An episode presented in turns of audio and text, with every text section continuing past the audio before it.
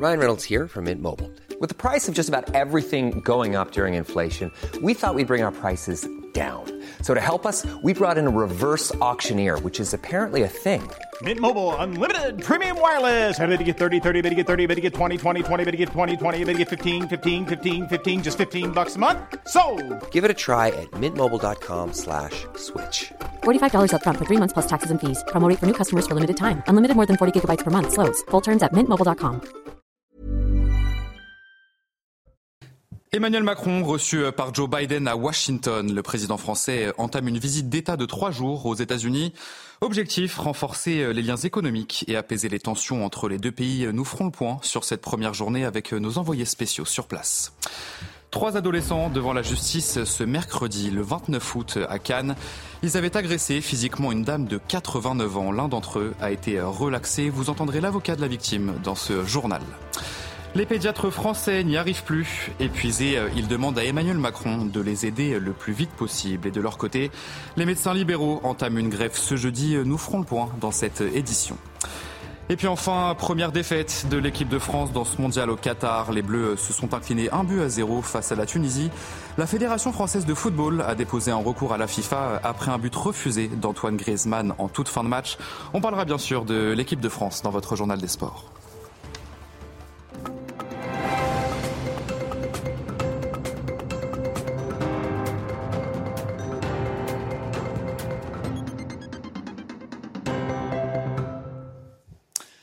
Bonsoir à tous, très heureux de vous retrouver. Soyez les bienvenus dans l'édition de la nuit. Emmanuel Macron est arrivé à Washington ce mercredi, une visite d'État de trois jours pour renforcer les liens économiques et apaiser les tensions entre les deux pays. C'est la deuxième fois que le président français se rend aux États-Unis après une rencontre avec Donald Trump. C'était en 2018. Sur place, nos envoyés spéciaux, Florian Tardif, Charles Baget.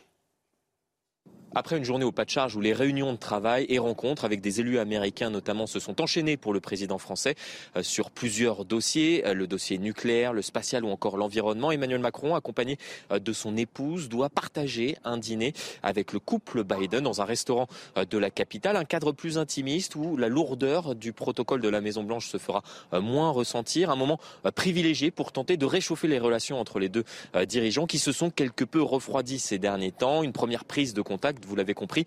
Avant d'entrer dans le vif du sujet, ce sera ce jeudi matin à la Maison Blanche, une réunion bilatérale afin d'évoquer plusieurs sujets, dont l'Inflation Reduction Act, qui est un plan massif d'aide aux entreprises américaines et qui est jugé super agressif par le président français à l'encontre de nos entreprises.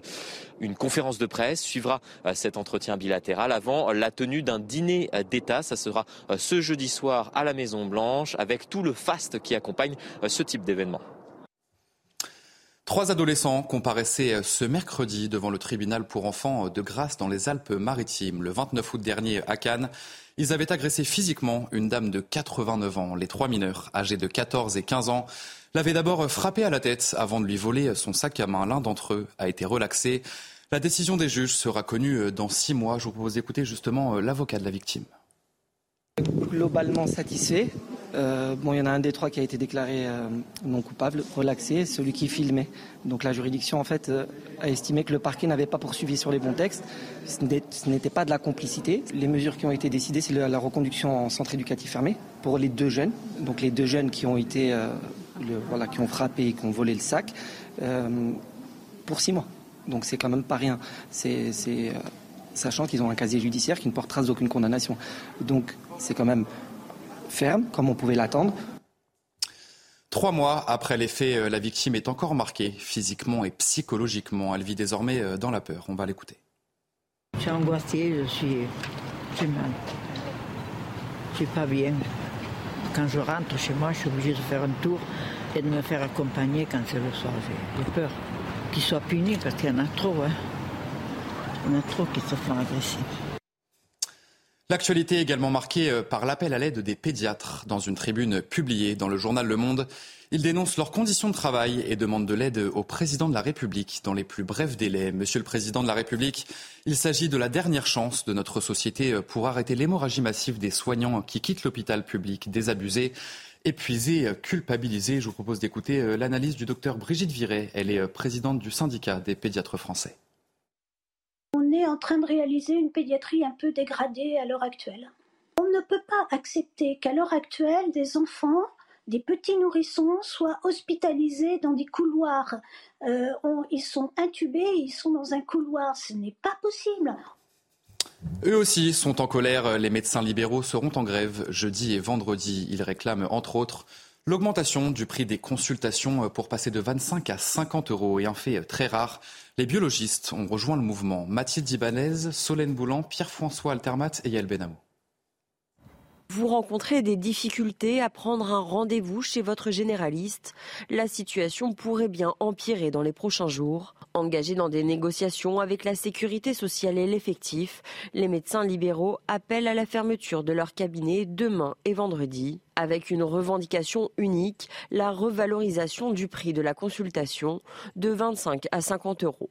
C'est bien pour que ce métier soit plus attractif que plus de médecins s'installent et que chaque médecin voit moins de patients et qu'on ne soit pas dans une course à l'acte comme on l'est actuellement, course à l'acte pour faire face à la demande de soins. On voit chaque patient pendant cinq minutes. Mais ce n'est pas l'idée de la médecine qu'on se fait. Aux côtés des généralistes, les laboratoires dont les bénéfices ont explosé pendant la période Covid. Le gouvernement souhaite désormais leur imposer une baisse des tarifs qui représenterait un milliard d'économies pour la sécurité sociale. Les autorités nous pointent un peu comme des profiteurs de guerre sur la crise Covid, alors même que nous avons fait exactement ce qu'on nous a demandé, ce qu'on nous a ordonné de faire, c'est-à-dire des quotas de chiffres. C'est nous qui étions en direct de la, population, qui avons pris les risques à faire les tests, notamment quand on a été en pénurie de masques, à avoir des burn-out dans la profession. Le collectif Médecins pour demain, à l'origine du mouvement, promet de son côté une grève dure à partir du 26 décembre. L'épidémie de Covid continue de progresser en France. 400 décès ont été recensés la semaine dernière et un peu moins de 50 000 cas quotidiens en moyenne sur les sept derniers jours. Et face à cette neuvième vague, le gouvernement tire la sonnette d'alarme et recommande aux Français de respecter à nouveau les gestes barrières. Voyez ce sujet, Augustin Donadieu et Laurent Sélarié. Le Covid fait son retour, celui des gestes barrières, pas vraiment.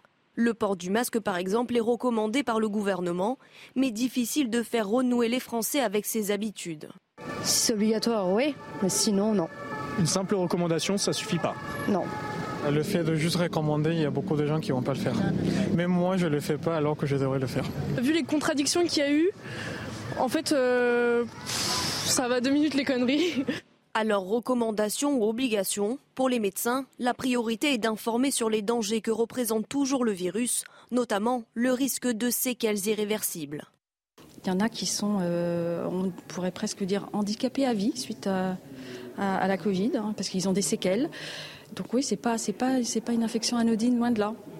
En une semaine, on enregistre une hausse des hospitalisations de 10%, 22% en soins critiques, dans un contexte d'épuisement général du monde hospitalier.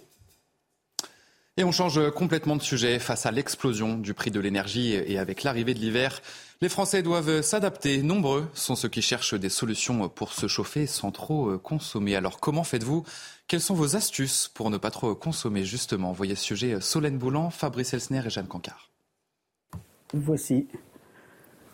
Chez Yves Manuel, on a pris l'habitude de bien se couvrir, même à l'intérieur. Car à la tombée de la nuit, il éteint le chauffage par souci d'économie. Entre 18h et, 22h, on est à 16, 16 degrés à peu près, et on arrête le chauffage central à ce, à ce moment-là, à 22h. Alors pour passer la nuit sans avoir trop froid, ce père de famille se munit de protection les couvertures de base, quelques pulls qui, traînent. Mais surtout d'un drôle d'objet qui a vu passer plus d'un hiver. C'est une, bouilloire, de, l'après-guerre euh, et on va, bah, on va la réutiliser dans le lit parce que j'ai pas forcément les pieds assez chauds pour deux. Donc euh, ça, sera, ça sera tout à fait utile. Quoi. Bien couverte, elle aussi, cette restauratrice de Montreuil a coupé le chauffage dans sa cuisine mais ce n'est pas son seul sacrifice. Aujourd'hui, ce qui se passe, c'est que je n'utilise un four sur deux. Donc j'ai deux étages. Au lieu de faire mes pizzas là ou autre, eh ben, je fais tout dans le même étage. À terme, Katia craint de perdre en qualité et donc en réputation. J'ai peur de perdre les clients, bien sûr. J'ai peur de perdre les clients parce que je vais être beaucoup moins rapide, beaucoup moins... Non, ça va pas le faire. Au cours des prochains mois, les tarifs du gaz et de l'électricité augmenteront de 15% dans l'Hexagone. Le gouvernement se prépare à des coupures de courant cet hiver, des coupures qui pourraient intervenir entre 8h et 13h et entre 18 et 20h. L'opérateur français Orange s'inquiète de cette situation. Des coupures de courant euh, qui pourraient avoir un impact sur l'accès aux services des numéros d'urgence. Je vous propose d'écouter euh, la directrice générale du groupe. C'est un sujet sur lequel on continue de travailler, mais je crains que nos concitoyens et les Français découvrent que les réseaux télécoms dépendent d'électricité. C'est illusoire d'imaginer qu'en cas de délestage, on saura maintenir euh, un service continu pour l'ensemble des Français. Et je rebondis euh, sur votre point concernant les numéros d'urgence, puisque les services mobiles, si dans une zone géographique ils sont éteints pendant deux heures, il n'y aura pas d'accès aux services euh, des numéros d'urgence pendant un temps.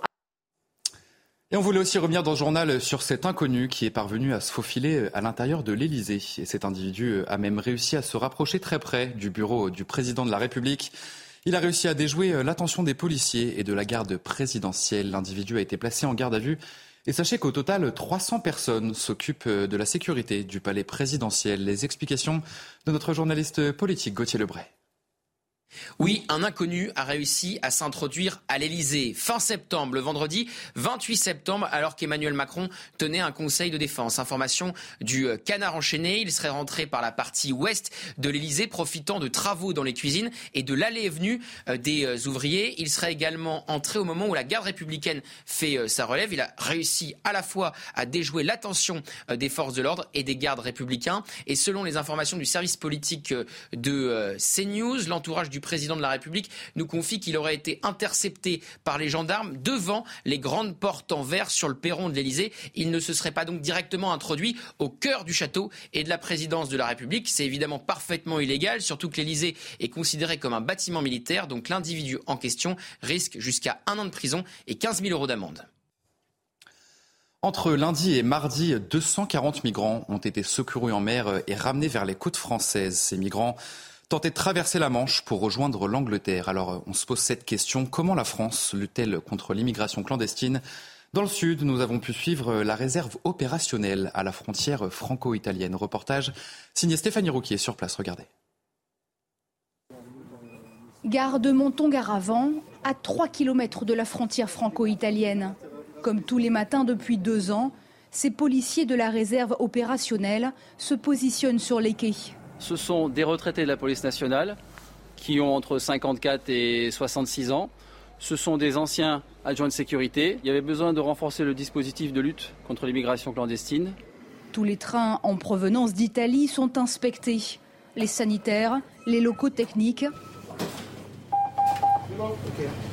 Les passagers sont tous contrôlés.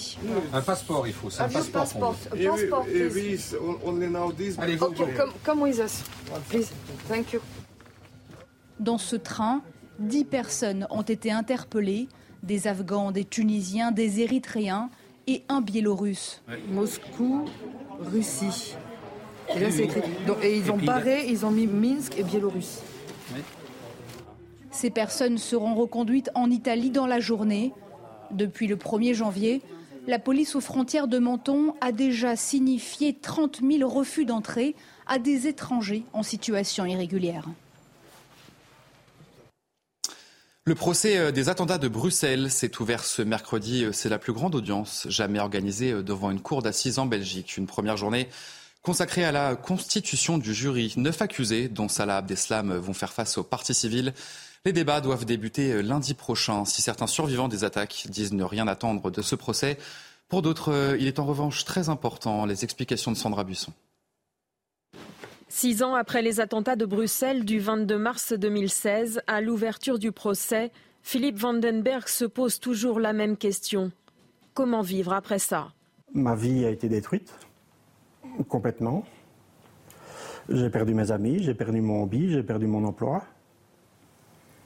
Je pense que c'est essentiel d'avoir cette possibilité d'aller témoigner de ce que j'ai vécu euh, devant au procès pour que les gens comprennent comment c'était.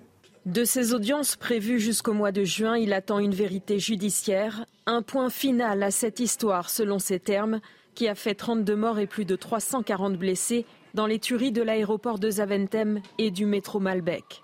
Daniel Ivens, elle, victime également des kamikazes de Daesh, est désabusée. Je n'attends rien du procès. Et ce que moi je trouve, c'est gaspillage de l'argent, une. Euh, alors, les, les terroristes reçoivent tout ce qu'ils veulent quand ils disent quelque chose. Il y a leurs avocats qui disent on va euh, bloquer le, procès. Et troisième, le respect pour les victimes. On fait presque rien. Plus de 1000 parties civiles se sont constituées pour ce procès pendant lequel 10 accusés vont être jugés pour leur responsabilité dans les attaques les plus meurtrières subies par la Belgique en temps de paix. Et une bonne nouvelle pour terminer ce journal, la baguette de pain française est officiellement inscrite au patrimoine immatériel de l'humanité. 320 baguettes sont achetées chaque seconde en France. L'Organisation des Nations Unies a donc validé la candidature française portant sur ce savoir-faire artisanal. Sandra Tchombo et Jean-Laurent Constantini, regardez ce sujet.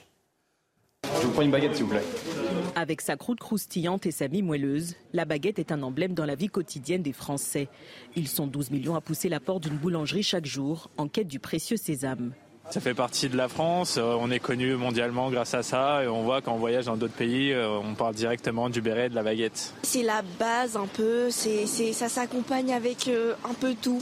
Ça reste une culture pour nous, même à l'étranger, c'est, des trucs qui nous manquent. C'est Madeleine. Ouais, c'est notre, c'est l'enfance. Le. Regardez la couleur, la couleur. Regardez la couleur. Regardez l'ami. Tout est là, tout est dit. Enfin, c'est bon, c'est, un pur délice. L'inscription de la baguette au patrimoine immatériel de l'humanité représente une reconnaissance pour la communauté des artisans boulangers. Dans nos magasins de proximité artisanale, on ne vend pas qu'une baguette. On vend de l'emploi, on vend de la formation, on, vend euh, en fin de compte de, beaucoup de choses, du savoir-faire, du geste. Par cette désignation, l'UNESCO honore un savoir-faire artisanal et des traditions à sauvegarder. C'est une reconnaissance par l'UNESCO d'un savoir-faire, celui de la fabrication artisanale de la baguette. Il y a moins de boulangeries qu'il y en avait dans les années 70. On en a aussi euh, perdu. C'est important de dire voilà, c'est un mode de vie auquel on tient. Euh, et donc, ça veut dire aussi des efforts pour le préserver. En constante évolution, la baguette de tradition est encadrée par un décret de 1993. Il impose notamment aux professionnels l'interdiction des additifs. Et c'est sur ces belles images de baguettes que se termine ce journal. Mais vous ne bougez pas, puisque tout de suite, nous avons rendez-vous pour votre journal des sports. Et on va revenir sur cette défaite de l'équipe de France face à la Tunisie, un but à zéro. Et on va revenir aussi sur cet incident en fin de match, juste après un but d'Antoine Griezmann qui a été refusé. On en parle tout de suite dans votre journal des sports. Et on ouvre donc ce journal des sports euh, avec la défaite de l'équipe de France face à la Tunisie, un but à zéro. C'était le dernier match des phases de poule pour les Bleus. Un tricolore euh, largement remanié pour faire tourner l'effectif euh, en vue des huitièmes de finale qui se dérouleront euh, ce samedi. C'est l'attaquant Wabi Kazri qui a inscrit le seul et unique but de la rencontre à l'heure de jeu et en toute fin de match. Antoine Griezmann pensait égaliser pour l'équipe de France dans les toutes dernières minutes, mais son but a été refusé pour hors-jeu au départ de l'action. Un refus contesté par la Fédération française de football qui indique poser une réclamation officielle à la FIFA. Et on connaît euh, d'ailleurs désormais l'adversaire des Bleus pour ces huitièmes de finale. Ça sera face à la Pologne, deuxième du groupe C.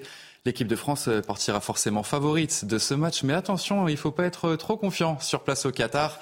Notre envoyé spécial, Xavier Giraudon. Ce seront donc les Aigles Blancs de la Pologne face à la France dimanche en huitième de finale de la Coupe du Monde ici à Doha. L'équipe d'Arcadius Milik et d'un certain Robert Lewandowski va se lever face aux Bleus, des Bleus qui ont besoin de se racheter, d'oublier le match raté face à la Tunisie, certes joué par les doublures, les titulaires de retour dès ce jeudi, conférence de presse de deux joueurs, peut-être une opposition pour ceux qui n'ont pas ou peu joué, comme ce fut le cas par le passé. On rappelle ces deux matchs face à Al-Markia et face à Al-Ali qui avait permis euh, aux remplaçants euh, de la veille de prendre du temps de jeu, de monter en puissance. Mais les titulaires se connaissent parfaitement, ils savent que c'est un tout autre tournoi qui va débuter, certes face à une équipe 26e FIFA dans les cordes des Bleus. On rappelle que à l'Euro, on avait tenu quasiment le même discours pour la Suisse, avec les conséquences que l'on sait. Didier Deschamps a raison de le rappeler. Certes, l'équipe de France sera peut-être favorite sur le papier, mais c'est un tout autre tournoi qui débute dimanche face à la Pologne donc. Allez, on va parler euh, du groupe C à présent. L'Argentine s'est imposée euh, face à la Pologne, justement, futur adversaire donc de l'équipe de France. Une victoire euh, de but à zéro des Argentins. Léo Messi a raté un penalty. Vous le voyez à l'écran juste après la demi-heure de jeu. Très bel arrêt d'ailleurs du gardien polonais. La libération, elle est venue du milieu de terrain, Mac Allister. D'un tir croisé du droit, l'Argentine va faire le break à la 60e minute de jeu. Un très beau but que vous allez voir de Julian euh, Alvarez, pleine lucarne. On va le voir ensemble, ce but. Pleine lucarne opposée, score final donc 2 euh, buts à 0. Dans les autres résultats du jour, les Australiens ont assuré leur qualification euh, pour les huitièmes de finale en battant les Danois 1 but à 0 qui finissent dernier du groupe D. Les Socceroos rencontreront l'Argentine ce samedi dans le groupe C. Le Mexique a battu l'Arabie Saoudite d'Hervé Renard 2 buts à 1. Une victoire au goût amer parce que les Mexicains sont éliminés de cette Coupe du Monde au goal Allez, enfin, on va jeter un petit coup d'œil euh, au programme de ce jeudi euh, dans le groupe F. La Croatie va tenter de conserver euh, sa première place face aux Belges qui doivent s'imposer pour poursuivre l'aventure. Le Maroc, de son côté, peut aussi viser la première place en cas de victoire. Ce sera face au Canada et si les Diables Rouges ne perdent pas contre les Croates, tout est encore possible dans ce groupe F. Et enfin, le groupe E, l'Allemagne doit s'imposer contre le Costa Rica pour espérer se qualifier, si et seulement si. Le Japon s'incline face à l'Espagne. La Roja, quant à elle, peut se contenter d'un match nul contre les Japonais pour accéder au huitième de finale de cette Coupe du Monde. Allez, vous restez bien avec nous sur CNews. Dans un instant, un prochain journal. Emmanuel Macron, reçu par Joe Biden à Washington, le président français entame une visite euh, de trois jours aux États-Unis avec comme objectif eh bien, renforcer les liens économiques et apaiser les tensions entre les deux pays. On en parle tout de suite. Je vous souhaite une belle nuit sur notre antenne. Retrouvez tous nos programmes et plus sur cnews.fr.